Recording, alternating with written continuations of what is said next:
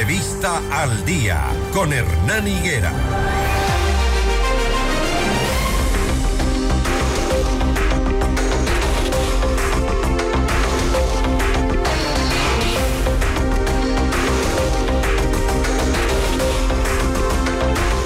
Las 6 de la mañana, 23 minutos, 6 con 23. Esperamos que circulen sin contratiempos, que lleguen a sus destinos sanos y salvos. Conduzcan con cuidado en algunos sectores de la ciudad. Hay llovizna. Para las 11 horas de este jueves 22 de febrero, el presidente de la Asamblea Nacional, Henry Kronfle, ha convocado a la reinstalación de la sesión del Pleno en la que quedó pendiente la votación de las reformas al Código Orgánico Integral Penal la legisladora Mariana Yumbay adelantó que presentará una moción de votar en tres paquetes de artículos. Precisamente está aquí con nosotros Mariana Yumbay, asambleísta por Pachacuti habrá una nueva moción para aprobar las reformas al COIP. Entonces, asambleísta, buenos días, bienvenido. Buenos días, muchas gracias y muy buenos días con toda la población que está siguiendo este importante medio de comunicación. Efectivamente, hay varias mociones ya y nosotros, de hecho, habíamos también, nos habíamos unido a esta iniciativa de dividir en tres bloques, siempre y cuando eh, se posibilite viabilizar el incremento de las penas de algunos delitos eh, que ha sido una, mm, un clamor ciudadano están tan inconformes, ¿cómo es posible que en delitos totalmente graves tengan unas penas tan bajas? En ese marco nosotros, eh, yo específicamente en los primeros 15 días de, mi, de asumir el cargo, presenté una propuesta de reforma a, cinco normativas, entre esos al Código Orgánico Integral Penal y he planteado el incremento de las penas y esas han sido incorporadas en esta propuesta. En ese marco estamos también nosotros dispuestos a apoyar todo lo que implica el incremento de penas pero también estamos, eh, hemos dicho que no estaremos para apoyar todo lo que implique eh, ir contra la Constitución. Por ejemplo, el tema de la imprescriptibilidad. Se pretende meter otros delitos que no están en la, en la Constitución. Acuérdese que hicimos una consulta popular para establecer qué delitos tienen que ser imprescriptibles. Y ahora con una reforma se pretende insertar un sinnúmero de delitos. Eso no estamos de acuerdo. Tampoco estamos de acuerdo con la desconfianza de lo que es el recurso de revisión.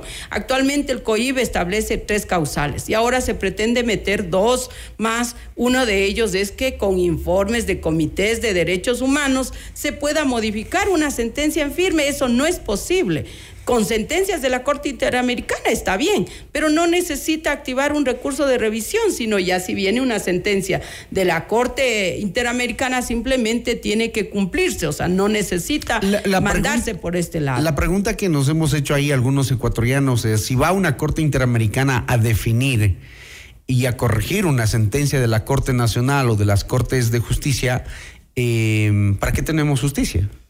Lamentablemente ah, hemos tenido varios casos que se han ido al sistema interamericano y han venido sentencias súper graves, uno de ellos el caso Restrepo, el más conocido. ¿Por qué? Porque lamentablemente aquí no se ha dado una respuesta. Entonces, en esos casos que ya vienen con sentencia, al juez lo que le corresponde es cumplir, no necesita activar un recurso de revisión, casación, absolutamente nada, simplemente cumplir y se acabó. Entonces no estamos de acuerdo. Tampoco estamos de acuerdo con el tema de las que las denuncias, si bien es cierto la Corte Constitucional, ¿qué es lo que ha dicho? Tienen derecho a acceder a la investigación previa las partes procesales, pero ahora se pretende que puede pedir el Consejo de la Judicatura, la Asamblea y otras instancias de control. No nos parece correcto, o sea, eso implicaría qué tal si usted eh, solo accede para informar a los que están siendo investigados. Entonces, no, hay que dejarlo que la fiscalía investigue por su cuenta y las partes sí tienen derecho a acceder. Ya en la etapa de la instrucción fiscal, ahí tienen acceso todos. En ese marco no estamos tampoco de acuerdo en que se, se posibilite una, una, una metida de mano en eso, ¿no es cierto? Y por otro lado, el otro tema que nos parece muy grave es establecer que aquellas denuncias que sobrepasen el periodo de investigación, en este caso un año cuando son delitos sancionados con prisión y dos años con delitos sancionados con reclusión, que esos tengan que, si han pasado ese tiempo, todos al archivo. Eso no es posible. Porque, ¿qué tal si la fiscalía no investigó porque no tiene suficientes fiscales? Entonces, eso no, eso lamentablemente dejaría en impunidad un sinnúmero de casos. Son esos temas los que realmente no estamos de acuerdo y de hecho en las mociones que se han planteado están eh, se han seccionadas así. Se han, eh, se han sacado, se han excluido de, de, los artículos con los que sí estamos de acuerdo. el, el, día de hoy el debate en la en la asamblea tendrá mm, tendrá dos, dos eh, mociones para votar en secciones, digamos. En la segunda sección se incluyó los artículos 3, 31, 41, 71 y 79, considerados como los más polémicos. Y el 79 plantea reformar el artículo actual 658, este que indica que el recurso de revisión podría proponerse en cualquier tiempo ante la Corte Nacional de Justicia después de ejecutoriada la sentencia condenatoria y se agregan dos causales. ¿Cuál sería la tercera moción que ustedes proponen? Eh, hay, a ver, la otra, la, bueno, estamos consolidando, no somos solo nosotros, nosotros eh, de hecho hemos hablado con estas otras bancadas quienes han armado y quienes hemos armado esta... ¿Serían Construye? construye, ADN, y bueno, también nosotros participamos, me parece que también está. Pero ahí se ha sacado el bloque exclusivamente de los artículos que tienen que ver con el incremento de penas. Porque hay algunos que no quieren. Ah, sí, hay algunos que no quieren apoyar. ¿Por qué? Porque ellos están pensando en que eso debe ir a una consulta popular. Nosotros hemos dicho, o sea, por favor, la Asamblea está para legislar y está en nuestras manos esta posibilidad de incrementar la pena sin ninguna consulta popular evitémosle el gasto al Estado ecuatoriano de alrededor de 60 millones de dólares. Entonces, en ese marco se ha dividido. De todas formas, lo que sí nosotros estamos es que eh, esperemos que la mayoría de asambleístas tomen conciencia y realmente apoyemos esa posibilidad de incrementar las penas y los artículos que hacen daño, las disposiciones transitorias y otras que realmente afectan a la seguridad jurídica y afectan a la Constitución de la República, esos no vamos a apoyar. Ya escuchamos en el eh, primer debate, en la primera reunión, estos discursos en los que se señalan que mm, lo que están planteando es una metida de mano a la justicia, que están buscando garantizarse impunidad y el archivo de las denuncias el acceso de, mm, de, de, la Asamblea a instancias investigativas que le competen únicamente a la Fiscalía, quitarle la reserva algunos casos de investigaciones que ya, ya lo hacen de forma sinvergüenza, ¿no? Mire, yo fui jueza y lo que más se quiere cuando uno es jueza es una total independencia, el respeto a las acciones que uno se hace.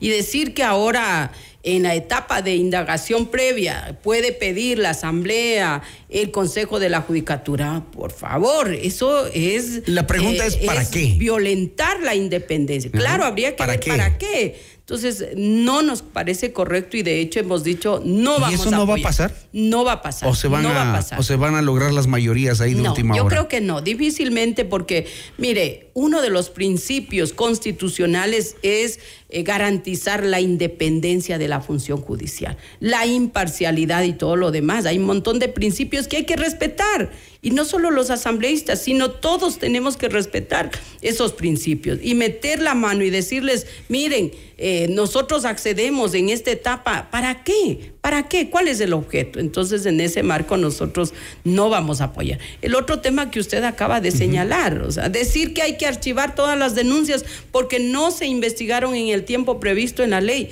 tampoco es correcto. Eso implicaría dejar en una total impunidad un sinnúmero de casos que probablemente eh, tengan mm, elementos suficientes como para encaminar y que probablemente no lo han eh, logrado llevar adelante, tal vez por la falta de fiscales. Todos esos falta de personal en fiscalía, lo ha dicho Diana Salazar, ¿no? Ah, mire, entonces eh, no por eso vamos a decir, ah, como no hay fiscales, entonces archivemos. Eso se, es realmente una irresponsabilidad. Nosotros en nuestra propuesta de campaña y también en nuestra agenda legislativa habíamos, hemos establecido la lucha contra la corrupción. En ese marco, no podemos ser cómplices de archivar un sinnúmero de, de casos que existe ahí únicamente porque no han alcanzado a investigar.